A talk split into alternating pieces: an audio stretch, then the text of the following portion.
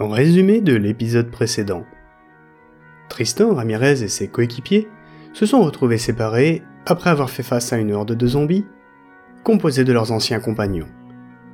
Après que Ramirez eut avancé seul un certain temps, dans une sombre galerie souterraine, la simulation se rechargea de façon intempestive. Elle envoya celui-ci dans un niveau qui avait tout d'une boucle temporelle basée sur son pire souvenir. Après plusieurs répétitions de cet événement douloureux, Ramirez fit enfin face à celui qui tirait les ficelles. Le mystérieux vagabond. Ce dernier, voyant que Ramirez refusait d'entrer dans son jeu, chargea alors un autre niveau. Bienvenue dans le labyrinthe de Satan, partie 6 et fin. La simulation venait de charger un autre niveau. Ramirez ouvrait les yeux, s'attendant à être ébloui par la lumière, comme à chaque chargement, mais il n'en fut rien. C'était le noir complet. Pourtant, il pouvait voir son propre corps. Il était entièrement nu, et c'est comme si celui-ci était éclairé d'une lumière naturelle, mais aucune source lumineuse n'était visible. Le noir qui l'entourait était si profond qu'il lui était impossible de distinguer quoi que ce soit. Il lui semblait proche et lointain à la fois. Presque aussitôt qu'il eut les yeux ouverts, Ramirez sentit monter en lui une douleur énorme qui le saisit de tout son être. Pas tant physique qu'émotionnelle, comme si toute la souffrance du monde s'écoulait à travers lui simultanément. Il lui semblait alors que toute émotion positive avait déserté son être. Même le souvenir de ses proches, sa femme, sa nièce, Durand, Ridard, Marchaud, tous ne faisaient que susciter la tristesse, la colère, la peur, l'horreur, la détresse, le désarroi, le désespoir. Ramirez commença à se débattre, mais il se rendit rapidement compte qu'il était attaché. Ses pieds et ses mains étaient enchaînés par d'antiques et larges menottes, qui étaient d'un noir aussi profond que son environnement comme s'il était attaché à l'espace qui l'entourait, sans pour autant sentir sur sa peau les entraves qui le liaient. Ramirez cria, pleura, hurla de tout son être, mais aucun son ne sortit de sa bouche. C'était le vide, à l'intérieur de lui comme à l'extérieur. Seul son corps qu'il pouvait voir normalement lui rappelait qu'il existait et qu'il n'était pas que souffrance. Si Ramirez ne pouvait pas parler, en revanche, il pouvait entendre. C'est alors que des murmures commencèrent à se rapprocher de lui. Au contact de son corps, ces murmures prirent la forme de fines volutes de fumée anthracite, remontant ses membres et s'enroulant autour d'eux jusqu'à arriver à ses oreilles. Ce que disaient les murmures était incompréhensible. Plus il s'approchait de sa tête, plus la douleur qu'il ressentait augmentait. L'espace d'un instant, il eut la force d'avoir une brève pensée lui faisant dire qu'il n'avait jamais imaginé qu'une douleur aussi terrible puisse exister. On pourrait penser que sous l'effet du stress, son corps se raidirait, que sa respiration s'accélérerait, et qu'il finirait par s'évanouir. Mais cet endroit ne semblait obéir à aucune règle.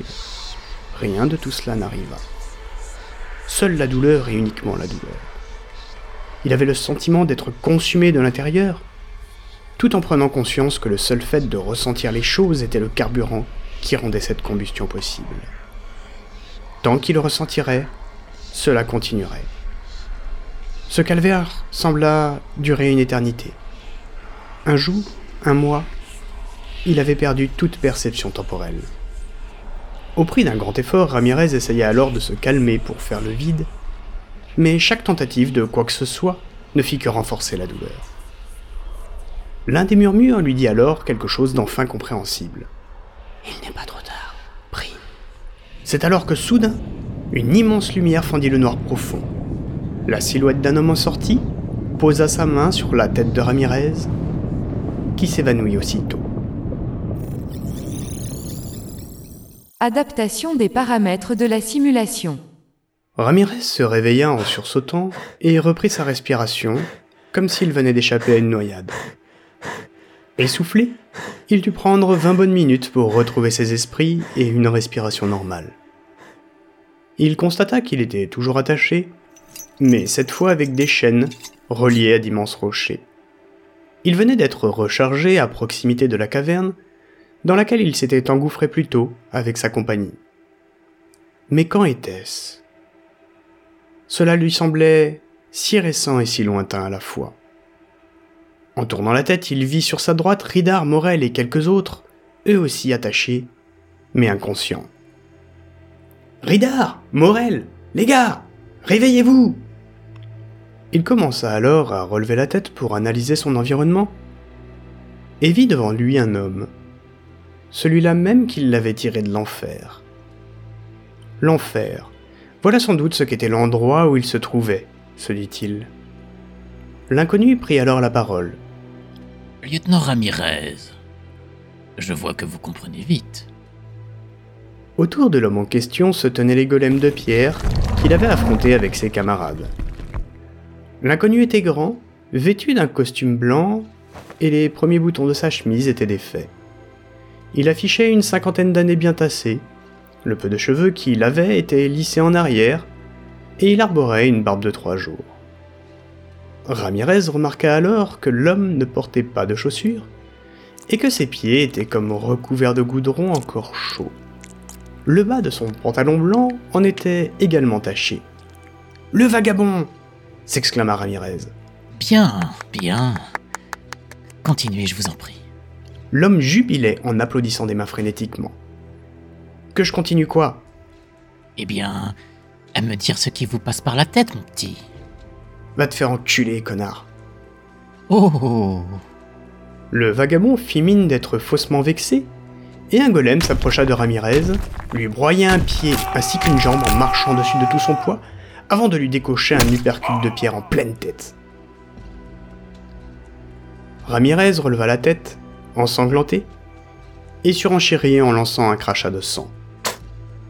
Fallait pas poser la question. Maintenant je sais aussi que vous êtes bien le chef. Un chef, ça se mouille pas. Ça laisse ses sbires faire le sale travail. Eh bien, lieutenant Ramirez, pour un désespéré, je trouve que vous avez retrouvé beaucoup d'énergie. Je suis déçu. Et pourquoi ça? Eh bien, si vous n'êtes pas désespéré, malgré ce que vous venez de subir, ma moisson ne sera pas aussi bonne que prévu. La moisson? Mais c'est quoi ce bordel? Lieutenant Ramirez, il se dit dans votre monde que la plus belle de mes ruses, c'est de faire croire que je n'existe pas. Je dois vous avouer une chose, je n'y suis pour rien.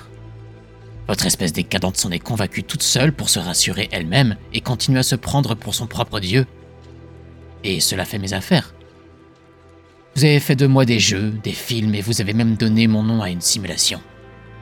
Mais je vais vous dire un secret. Quand ces choses ne sont pas faites pour me dénoncer, c'est comme une invitation. Alors je m'y installe et je fais mon petit business. Vous voulez dire que... Voilà, nous y sommes. Oui, je veux dire que... Ramirez n'y croyait pas un instant. S'il ne croyait définitivement plus en l'hypothèse d'un bug de la simulation, il ne parvenait pas à concevoir qu'il puisse avoir devant lui le diable en personne. Bon, que vous le croyez ou non m'importe peu. J'ai un marché à vous proposer. Parce que je suis en situation de négocier Hmm, pas tellement. Mais vous aurez l'illusion du choix.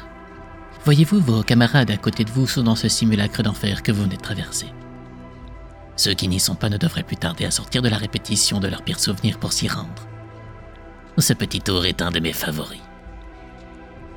Donner mon nom à cette simulation aurait été un vrai bonheur pour moi. Cela me change des délices rouges carmin dont j'ai eu l'habitude pendant si longtemps.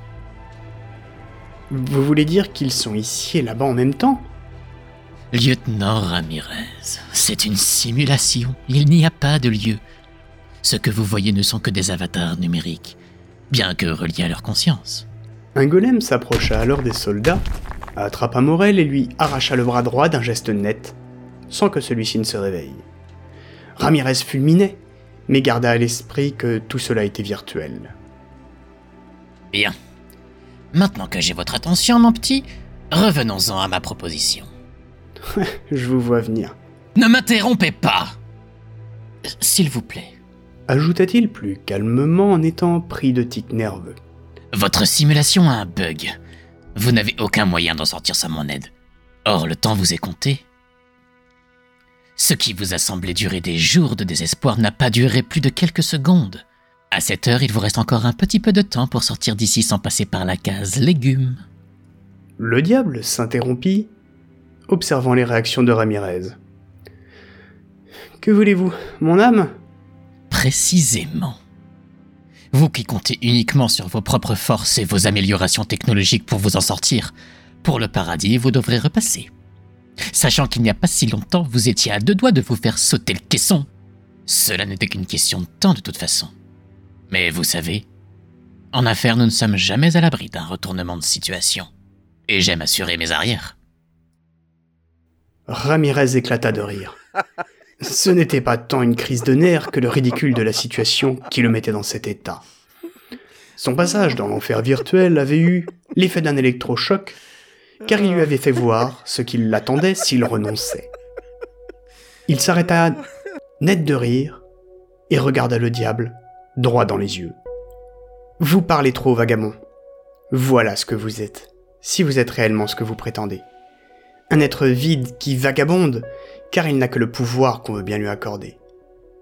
Pour ma part, je suis un soldat. Et si je ne me suis pas fait sauter la cervelle, c'est d'abord parce que mon sens de l'engagement prime sur le reste. Ces soldats, je n'ai qu'eux à présent. Je demeure distant car je suis leur supérieur, mais ils sont mes frères d'armes. Et si vous êtes ce que vous prétendez être, vous l'auriez su si j'avais été aussi désespéré que ça. Je ne suis pas désespéré, juste en deuil. Si par contre vous n'êtes qu'un énième test de la simulation, acceptez votre marché signera notre échec. Alors allez au diable, voilà ma réponse. Affirma Ramirez en esquissant un sourire qui ne lui ressemblait pas.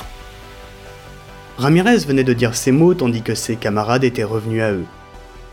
Ils avaient tout entendu et regardé Ramirez avec le sourire, malgré leur situation. Le diable avait menti. Aucun d'entre eux n'avait été dans l'enfer virtuel, ni revécu son pire souvenir. Car aucun d'entre eux n'avait envisagé le suicide, et n'était donc une proie pour le diable. À la réponse de Ramirez, le diable partit dans une colère monstre suite à quoi un immense flash lumineux s'ensuivit.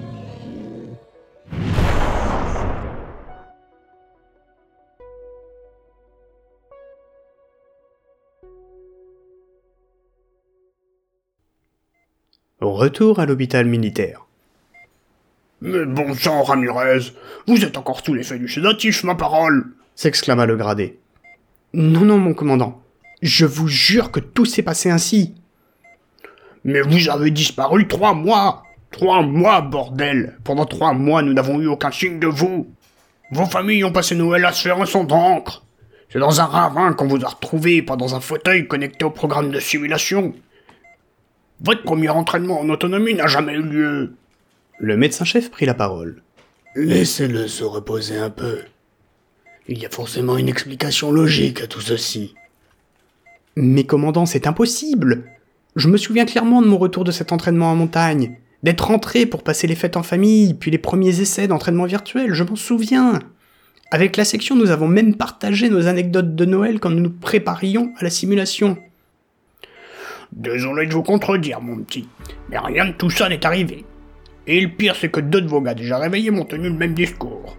Je ne doute pas de votre honnêteté, mais admettez-la qu'il y a baleine sous gravillon. Son commandant venait d'employer les mêmes mots qu'il avait entendus de la bouche du diable. Le sang de Ramirez ne fit qu'un tour, et il ne savait pas comment réagir. Il se sentait en danger. Tandis que ses pensées tournoyaient dans sa tête, il ferma les yeux c'est alors qu'un bruit attira son attention. Une voix intérieure qui lui disait ⁇ Il n'est pas trop